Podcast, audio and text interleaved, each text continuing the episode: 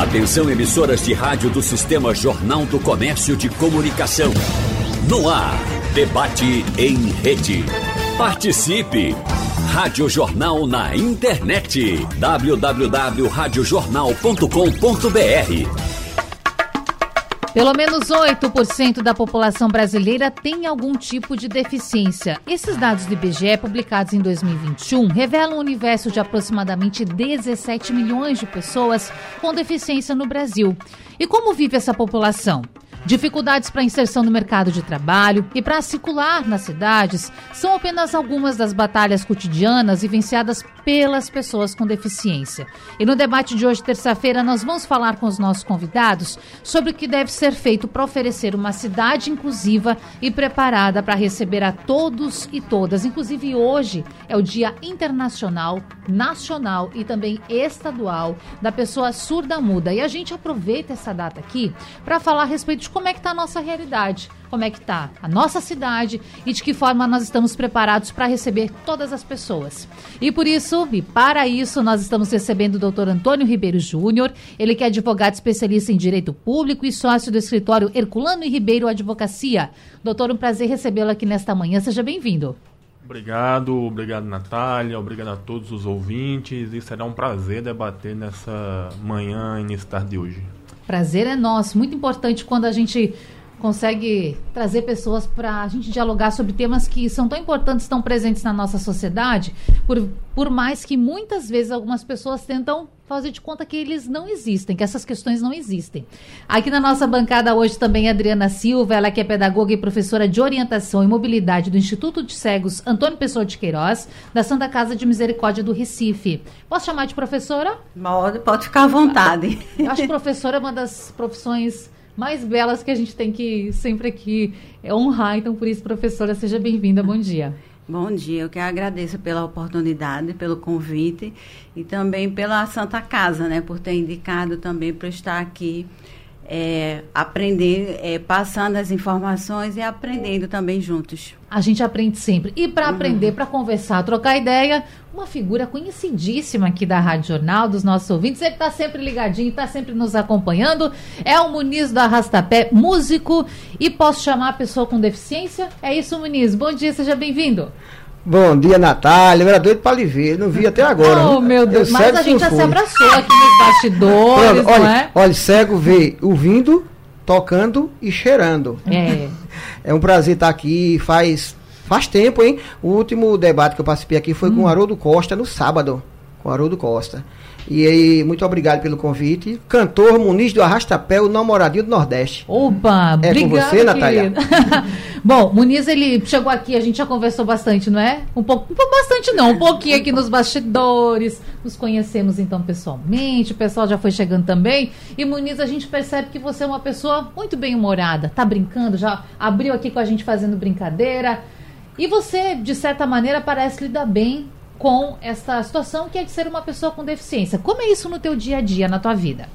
Ô, Natália, eu, eu, eu digo uma coisa que eu sou até meio é, punido pelos meus colegas que são deficientes. Porque eu digo que eu não me sinto deficiente. Hum. Porque eu já nasci sem enxergar.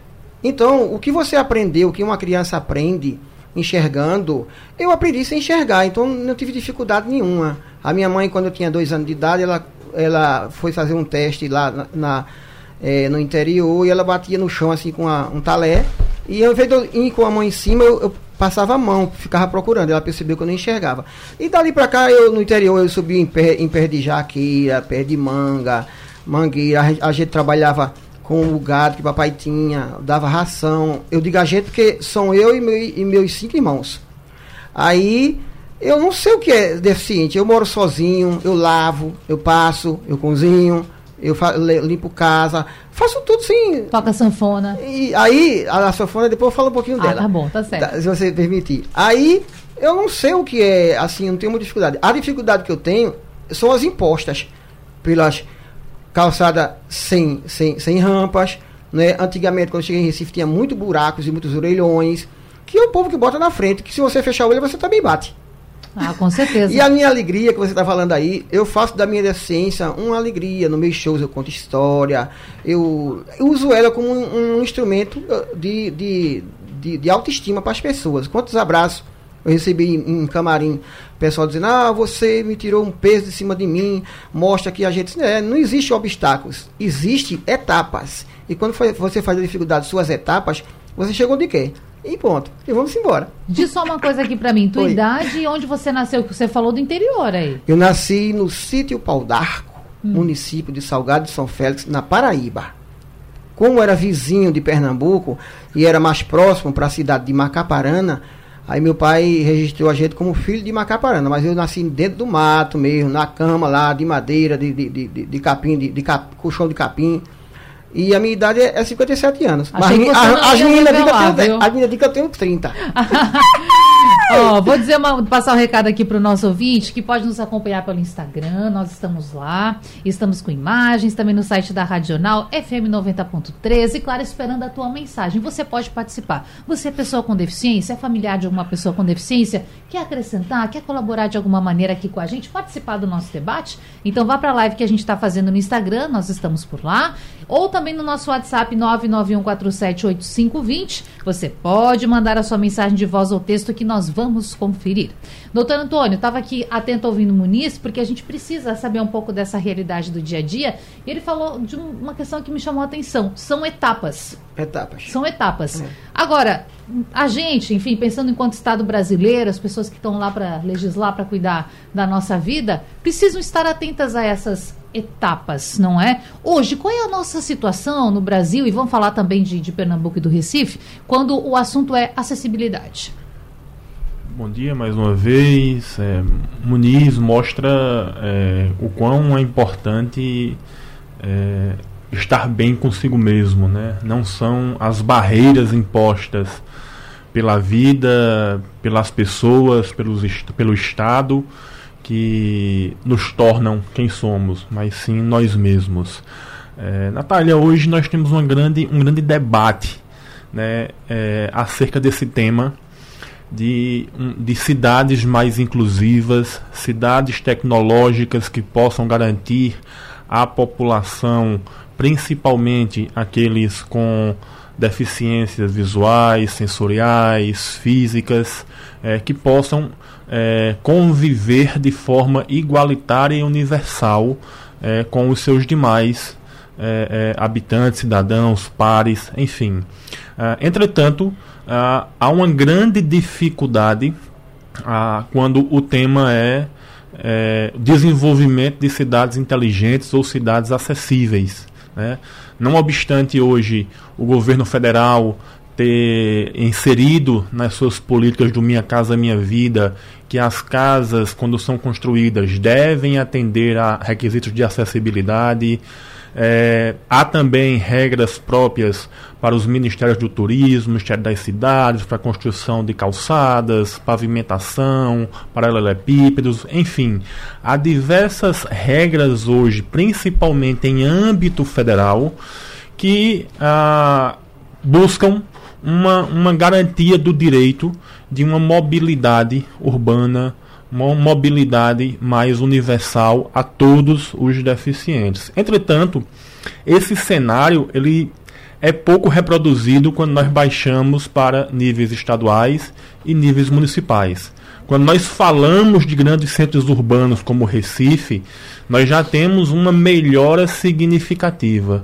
Né? Nosso grande problema é nas cidades de interior, nas cidades estão bem afastadas da capital, é, sem nenhum, sem, sem querer esquecer dos problemas de Recife, de Pernambuco, Sim. das demais cidades, né? Mas a, a, a conscientização do gestor público, a conscientização do cidadão para esse tema, ele ainda é algo um pouco distante, infelizmente né, é tido como uma, uma, um algo que se deve buscar, né, uma, um, um, programa para se buscar, mas ainda é um algo um pouco distante e que nós precisamos evoluir com certa é, rapidez, com certa agilidade, porque a nossa legislação não é nova. Nós temos normas é, com a Constituição 88 e depois dela decretos, a lei do Estatuto da Pessoa com Deficiência e que já garante esse acesso, já garante essa universalidade, já garante o tratamento igualitário e que, infelizmente, por uma inabilidade administrativa, pela falta, às vezes, de vontade ou até mesmo de recursos, muito nos casos dos municípios, é, porque nós temos que ponderar que às vezes as, a, a, as obrigações são impostas de cima sem a necessidade ou sem, a, sem um necessário fonte de custeio, sem um uhum. recurso. Aquela imposição sem saber de onde vai sair o dinheiro, né, Exatamente. Né, Nós estamos passando esse debate agora com o piso dos enfermeiros. Né? É. Há uma imposição, ninguém nega a, a, a, o direito, mas não se sabe de onde vai tirar. Então, isso ocorre muito também nas políticas públicas para garantia de acessibilidade, de mobilidade. Então, é um debate bastante é, é, complexo e que envolve a sociedade civil, envolve a nossa cultura, envolve as nossas tradições e também a vontade do gestor e, sobretudo, a vontade do gestor que está é, em âmbito federal para disponibilizar recursos para as cidades menores poderem aplicar. Importante. Nós vamos depois esmiuçar um pouco mais, voltar nesses pontos, mas eu quero com a professora Adriana entender um pouco mais do serviço. O que é feito no Instituto de Cegos Antônio Pessoa de Queiroz, que está ligado à Santa Casa é, de Misericórdia aqui do Recife? Como é o serviço lá? O que vocês ofertam? Quais pessoas são recebidas? Quantos atendimentos? Para a gente conhecer um pouco mais. É, o Instituto de Cegos tem como objetivo de reabilitar e habilitar pessoas com deficiência visual, que é com a cegueira uhum. e também com baixa visão. E também nós já atendemos pessoas surdo-cega, que você falou no início, Sim. que hoje é o Dia Internacional e Nacional do Dia da Pessoa Surda-Cega que é todo um processo diferenciado de quem a gente atende, quem tem a cegueira e a baixa visão. Hum. E nós atendemos, né, nós temos um, é, profissionais na área que tem passa pela uma triagem e depois dessa triagem que é pela, pela psicologia e pela assistente social, eles vão sendo encaminhados pelos professores que é justamente os serviços, que é o serviço de orientação à mobilidade, que é justamente para habilitar ou reabilitar, para dar essa independência, essa autonomia. Nós atendemos de crianças até idosos, tá? Então cada um tem um objetivo vem a sua escolha para a gente conversar e entender todo esse processo do indivíduo. Também temos o serviço de Braille, que é justamente para aprender o Braille, a escrita Braille. E também temos é, a escrita cursiva, que é justamente para aprender, aprender não, eles às vezes já sabem, porque adquiriu a cegueira, mas aquele que já nasceu com a cegueira, ele pode assinar seu nome, então tem todo um processo também de, de habilitar e reabilitar com a professora, e música, Tá? E também tem o, o, esporte, que é o golbol e o futebol de cinco. Golbol? É, que é Explica o, pra gente quanto que é. Porque o golbol é justamente vocês é, bota, tanto serve para quem tem a cegueira e quem tem a baixa visão. Precisa usar uma venda, é uma, tem a quadra, na quadra e tem toda uma, uma sequência e tem as regras do, da professora, que é justamente que é um professor de educação física, mas é especialista nessa área do golbol, uhum. tá?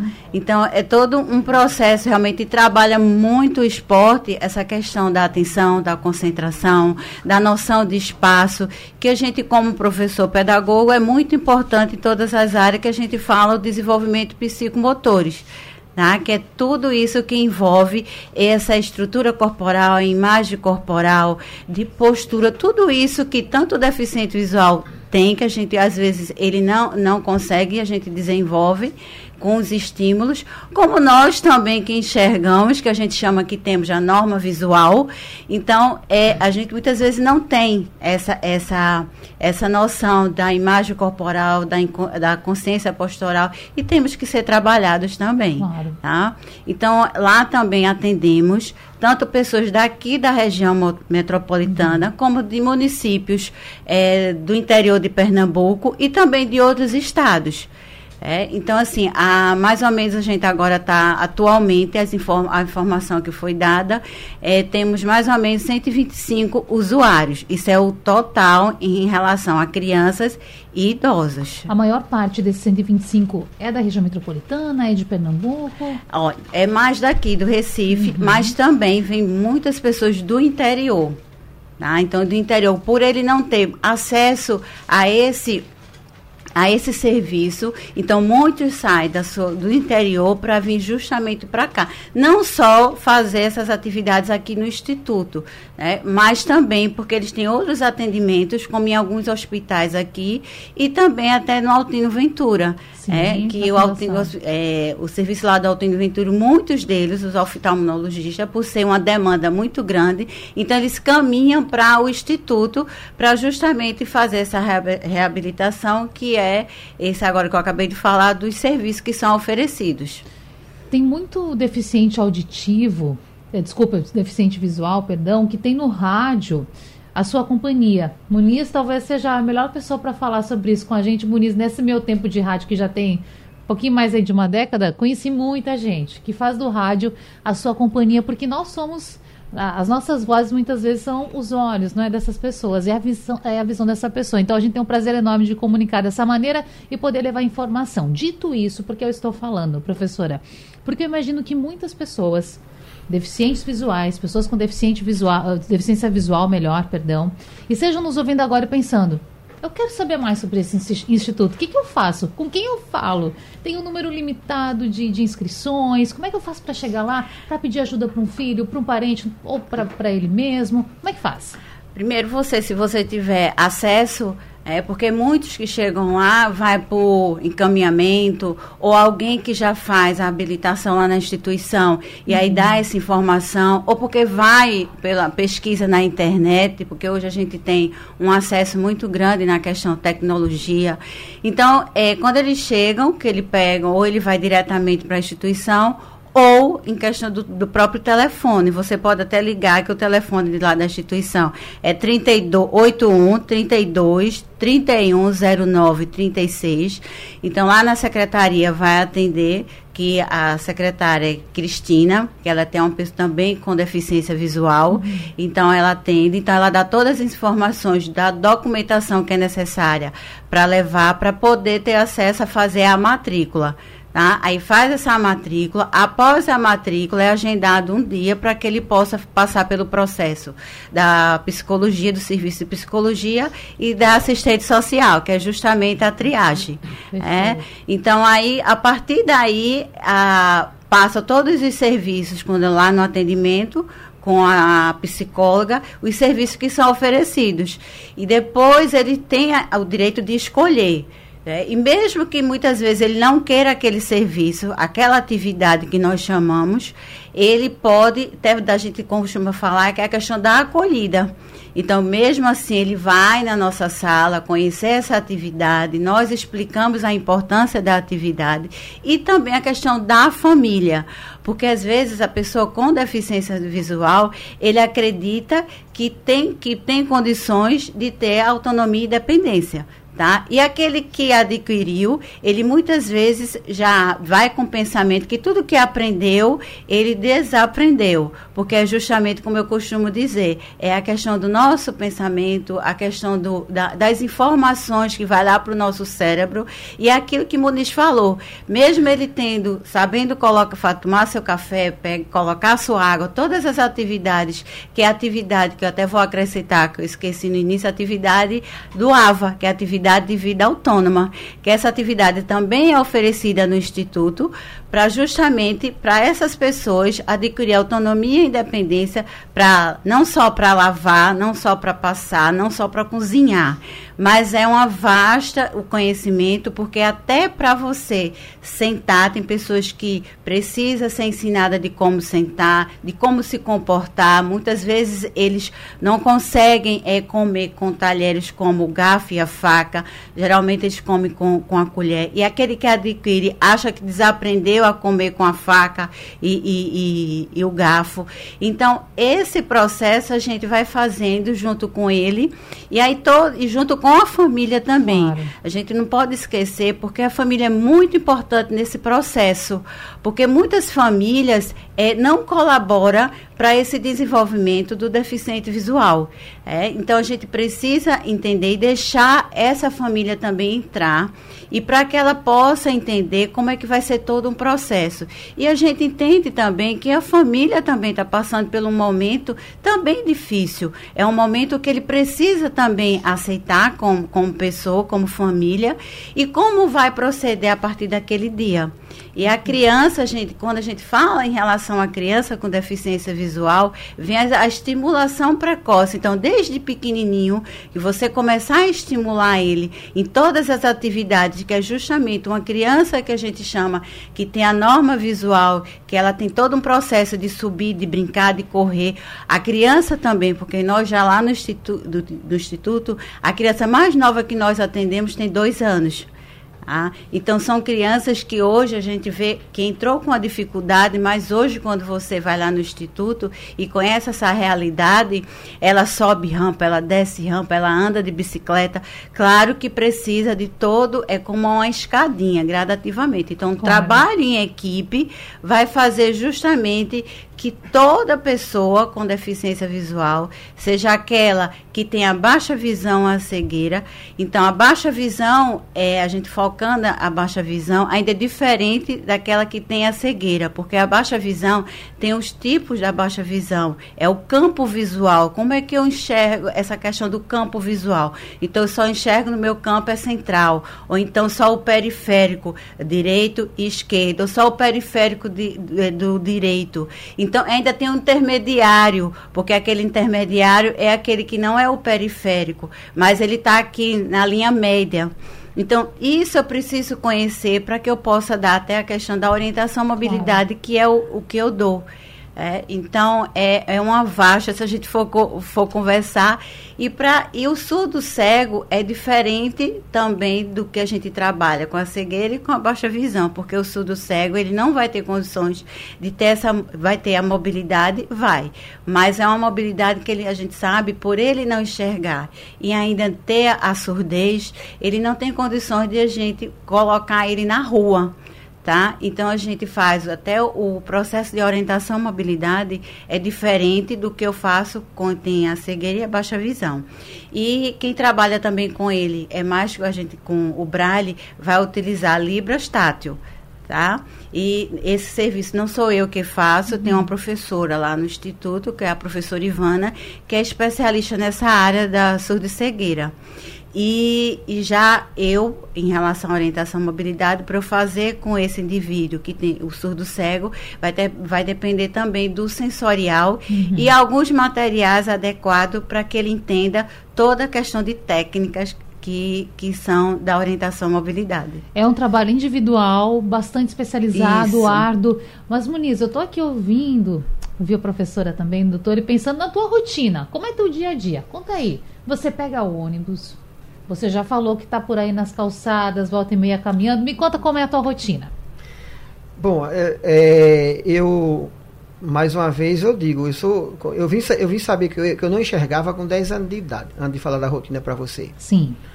Porque foi quando eu fui estudar que eu não consegui ver as letras. E aí, porque até, até 8 anos, 9 anos, eu ainda cheguei um pouquinho de diferenciar o dia para a noite, é, algumas cores, as cores verdadeiras, azul, branco, preto, eu vi. Agora quando dia assim, azul marinho, sei o que lá, aí já tô fora. Eu não lembro, não, só lembro das cores mesmo, fundamentais, branco, preto, vermelho. E as letras eu não consegui ver. Antigamente existia, minha gente, uma cartilhinha chamada de cartilha do ABC, que ela tinha as letras de imprensa na primeira página. Aí, lá no interior, a minha madrinha recortou essas letras, uma cartolina, e eu, e eu tocava. Aí eu conhecia a letra. Porém, se eu chegar ali e tiver um carro, passar a mão na placa dele, eu leio a placa do carro. Mas. Pelo tato, sentindo. É, isso, só com sentindo, pelo tato. Porque minha madrinha não cortou o formato. Aí, aí hoje, eu não. Eu não, eu não lembro que isso que eu não enxergo, não, velho.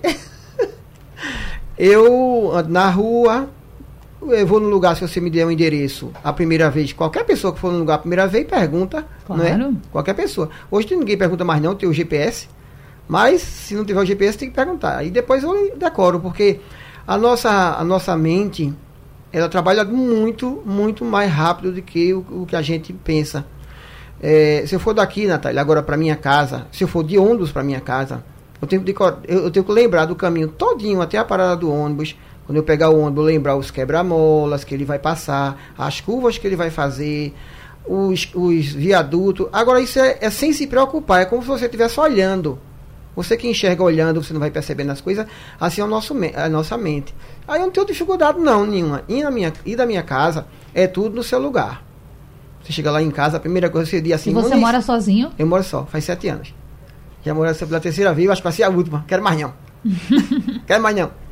Aí a mulher, a mulher pega e diz assim, ou eu a sanfona, eu digo a sanfona. Aí pronto. Fica ah, mas daí foi uma opção sua, então. Fica feio o negócio. Ah, e a escolha é, sua, escolheu pela sanfona? É, é.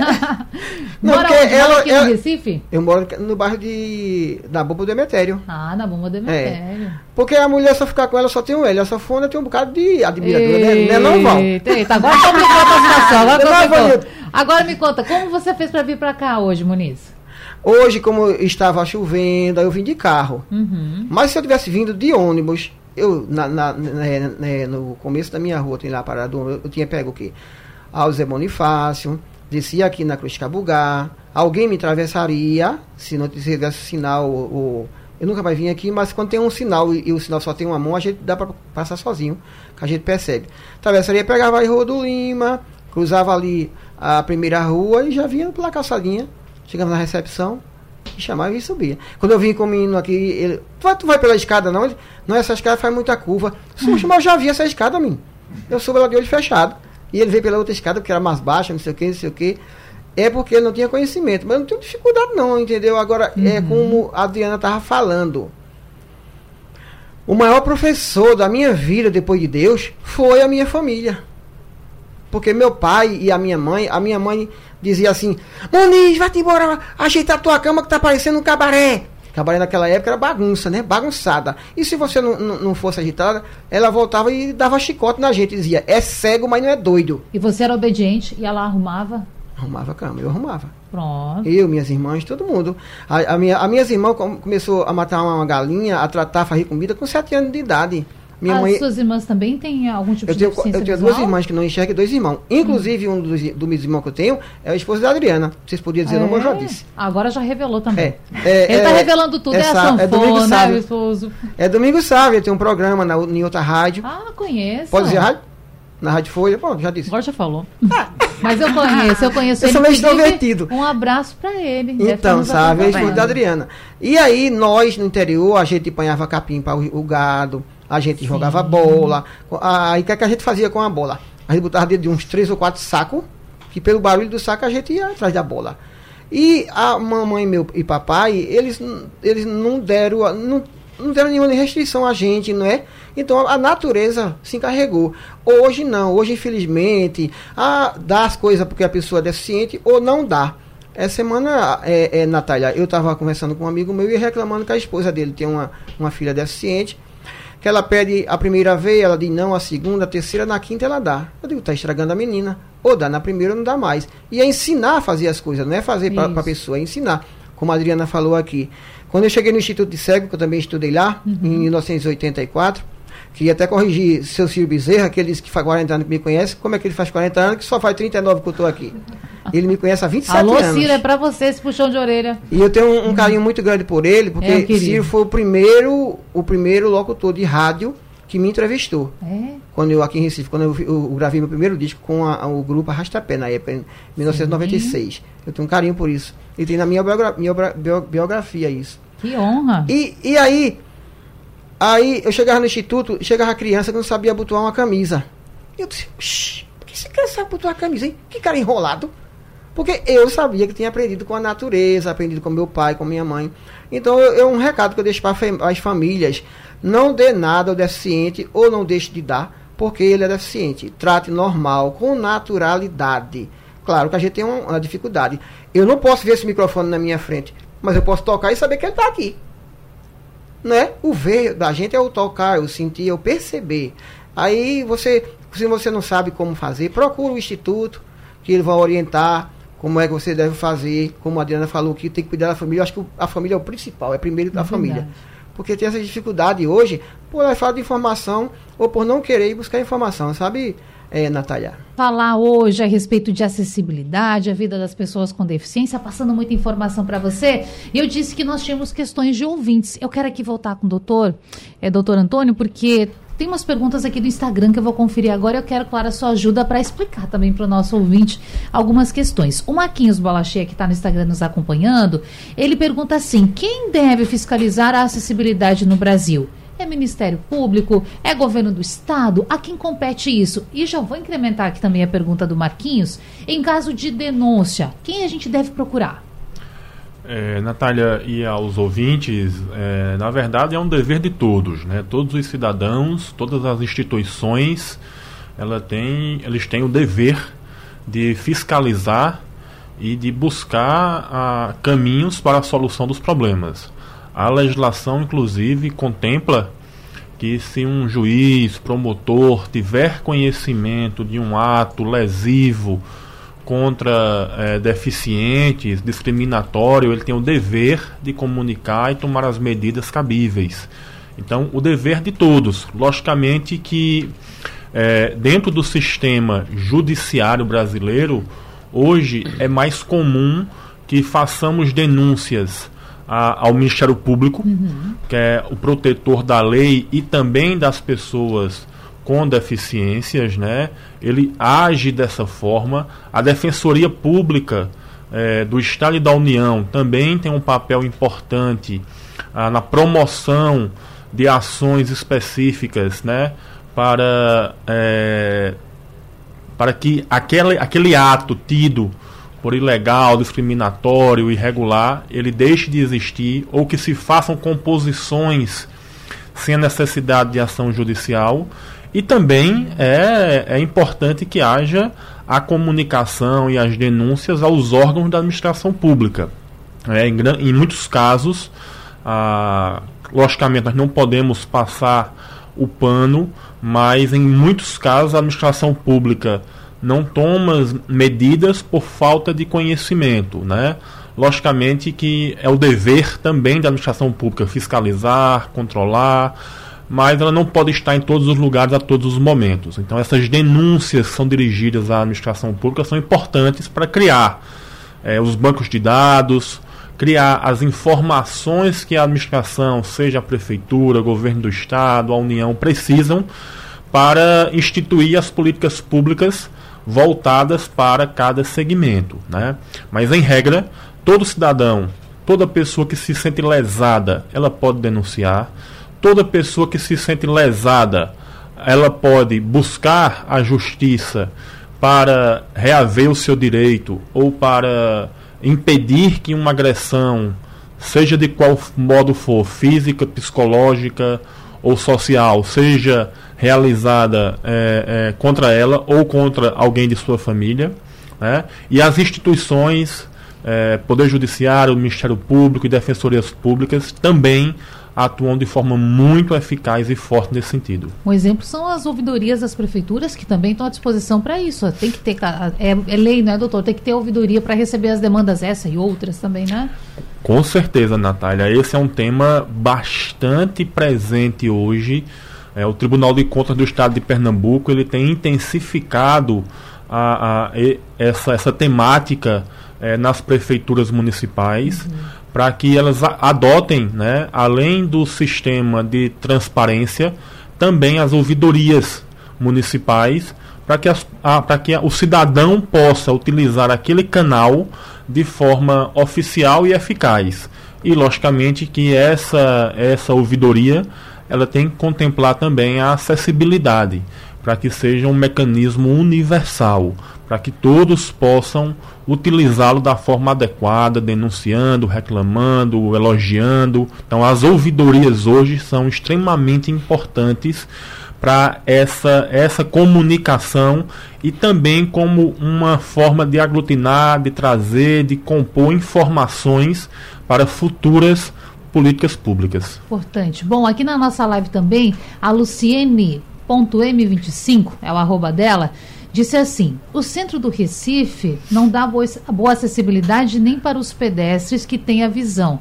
Quem dera é para é pessoas com deficiência visual ou mesmo pessoas com mobilidade reduzida, cadeirantes. E aí, antes o doutor falou até das calçadas, eu acho que é um, é um ponto importantíssimo, né, Muniz? Também a professora Adriana, para a gente tocar, porque entender aqui, doutor, a questão da legislação. Muito se fala que a calçada é responsabilidade do proprietário. E aí você caminha por diversos pontos aí da cidade e vê calçadas que praticamente não dá para chamar de calçada, ainda existe. O que se pode fazer nesse momento? O poder público, vou representar aqui a prefeitura, pode de alguma maneira, é, não sei qual seria o termo correto, mas não seria intimar, mas eu, eu utilizo intimar aqui no, no, sentido de fazer uma chamada a essa pessoa que é proprietária do imóvel e não está tendo cuidado com a, com a calçada? É, hoje nós temos nos municípios as legislações, é, a lei de, de engenharia, leis de, de, de, tráfego, lei de mobilidade, a, a normas que são aplicadas para a construção de novos, no, de novos imóveis, edifícios, casas, e certamente essas legislações elas prevêem é, regras específicas de acessibilidade, né? O, o, a, a, calçada tátil, seja o direcionamento, seja a rampa. É, agora, há uma necessidade e aí é um grande déficit da administração pública que é a forma de controle. Uhum. Né? Por vezes o, o, o, cidadão que está construindo o seu imóvel, ele se dirige à administração pública, ele aprova um projeto no qual lá está dito que vai ser feito a, a, a calçada com toda a acessibilidade, porém ele não faz ou não faz da forma que a legislação estabelece, faz diferente do projeto que foi aprovado. Né? E aí cabe, cabe à administração pública e também ao cidadão, aquele que se sentir é, é, é, invadido ou ofendido, né? fazer a denúncia para que haja uh, um embargo de obra, se ainda estiver ocorrendo, ou a necessária é, modificação, né? que seja compelido o indivíduo a refazer, já que ele descumpriu um projeto que foi aprovado e que por isso lhe foi autorizado através de um alvará fazer a construção. E quando está deteriorada pelo, pela passagem do tempo mesmo, já está quebrada, ela já está quebrada, aí o que, que, a prefeitura pode fazer? A prefeitura pode, é, dentro, da, dentro dos planos de mobilidade urbana, né, há, há recursos federais que existem e que, e que são empregados uhum. para a, a reforma né, das vias urbanas, de calçamento, de, de asfalto, né? E dentro dessas, desses projetos de, de, de, de calçamento, de asfalto, geralmente os ministérios já preveem um modelo específico para essas calçadas, o adequamento dessas calçadas. Então, por vezes é preciso para fazer uma reforma de uma, de uma via é, desapropriar um terreno para esticar um pouco mais a estrada, porque a calçada ela precisa ter um tamanho mínimo, né, conforme as diretrizes estabelecidas pelos, pelos ministérios. É, e, e às vezes também, é, por ironia, ou não, não, não sei qual a colocação correta, é, os municípios ou estados deixam de fazer obra em determinadas ruas porque não há como cumprir a, as exigências legais hum.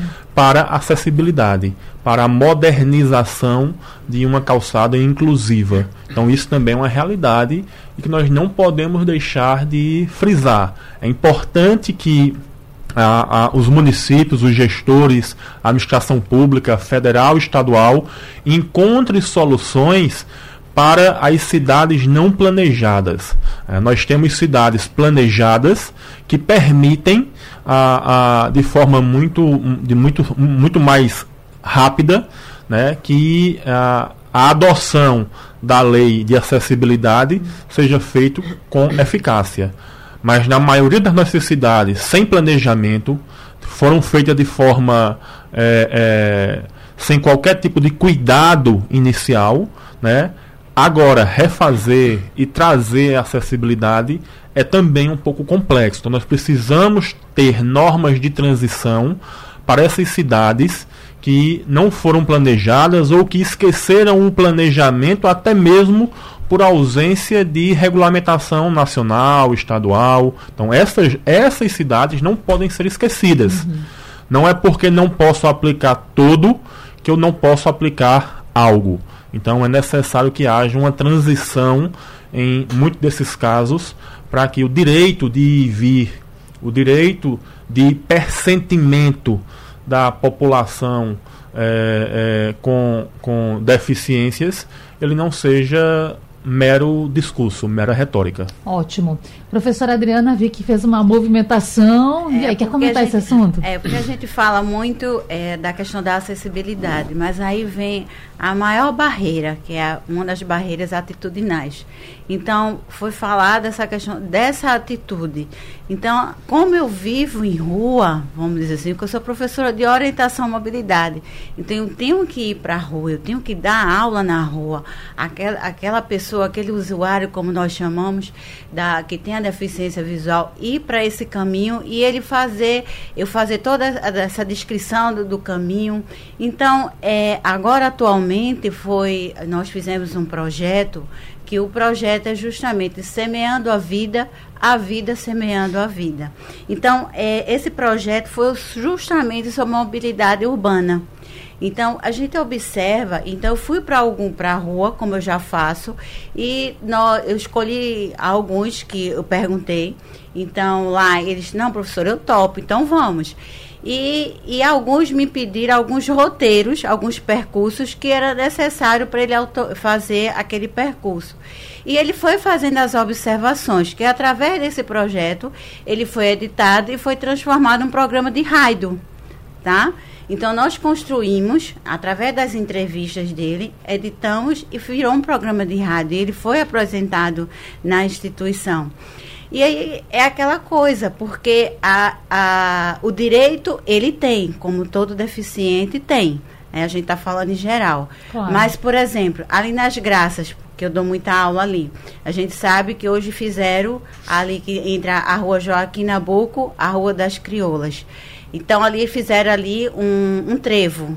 Naquele trevo colocaram algumas rampas. Aquelas rampas, será que está apropriada realmente? A maneira que ele colocou, é uma rampa adequada? É uma rampa correta?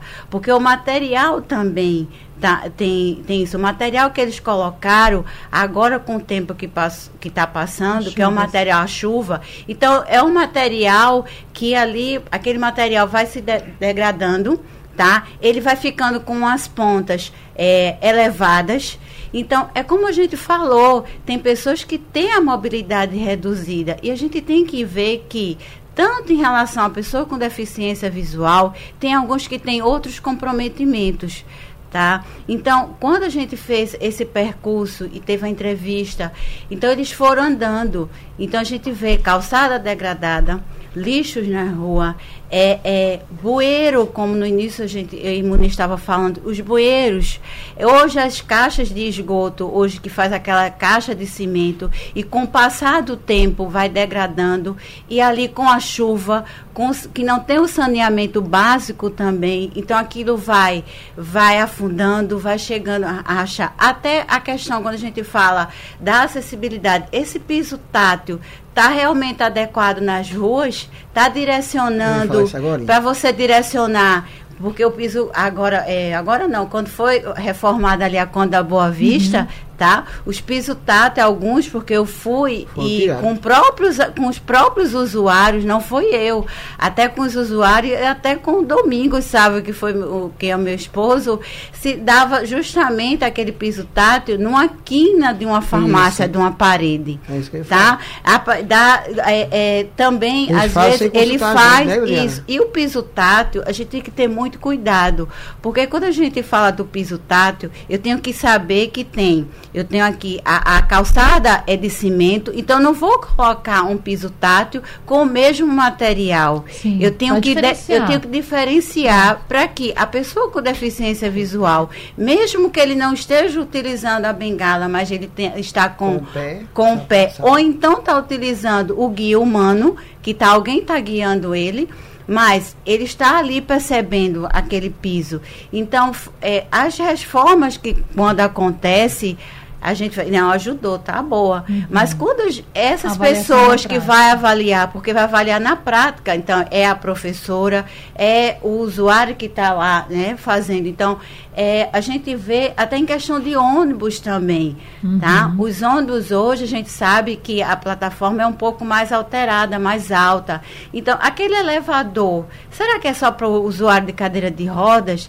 Aquele elevador para qualquer um de nós que, que precisamos de que tenha mobilidade reduzida. reduzida. Para dar tchau, quando o debate é bom, assim, agrega, a gente fica com dó no coração, com uma dor no peito de ter que dar tchau. Mas, gente, me permitam rapidinho, rapidinho, já estou com o tempo estourado. Milton Grego de Candeias compartilhou com a gente aqui a história dele, dizendo que é deficiente visual, enxerga com o olho em torno de 20%, e outro, ele diz é totalmente cego, ele relata um pouco aqui da sua rotina, de alguns desejos que ele tem. Manda um abraço para o Muniz, da Associação Obrigado, Pernambucana de Cegos, e diz que na associação ele é conhecido apenas como Gago. Mais um rapidinho, rapidinho aqui, que também Muniz mandou oi para você, é Obrigado. o José Roberto Dias. Ele Aí, estou acompanhando o Estarei debate. na festa dele dia 8, e viu? ele já mandou na aqui, já avisou que você Dia 8 a gente tá lá em Pronto. Querido, dito isso, Muniz do Arrastapé, eu quero um beijo, me chama, me chama lá na internet, bota lá, Muniz do Arrastapé na rede Pronto. social, você sabe onde é que eu estou. Para conhecer beijo. sua música e um pouco mais da sua história. Isso, isso. Um Quinta-feira, Cidade Trindade. Até, ah, assiste Trindade? Quinta-feira, Cidade Trindade, às 9 horas da noite. São João tá pegando aí. Lá eu conto a história da música do cabaré, lá eu conto. Ai, aqui, aqui tá muito cedo ainda, meio-dia agora. Um abraço, querido, até a próxima. Quero agradecer também doutor Antônio Ribeiro, Adriana Silva. Gente, que prazer recebê-los aqui e que a gente possa, numa próxima, falar mais a respeito desse assunto que é tão importante. Muito obrigada. Obrigado também e bom dia a todos. Obrigada também, Natália, pelo convite e também obrigada aos ouvintes, né, que estavam aqui nos ouvindo.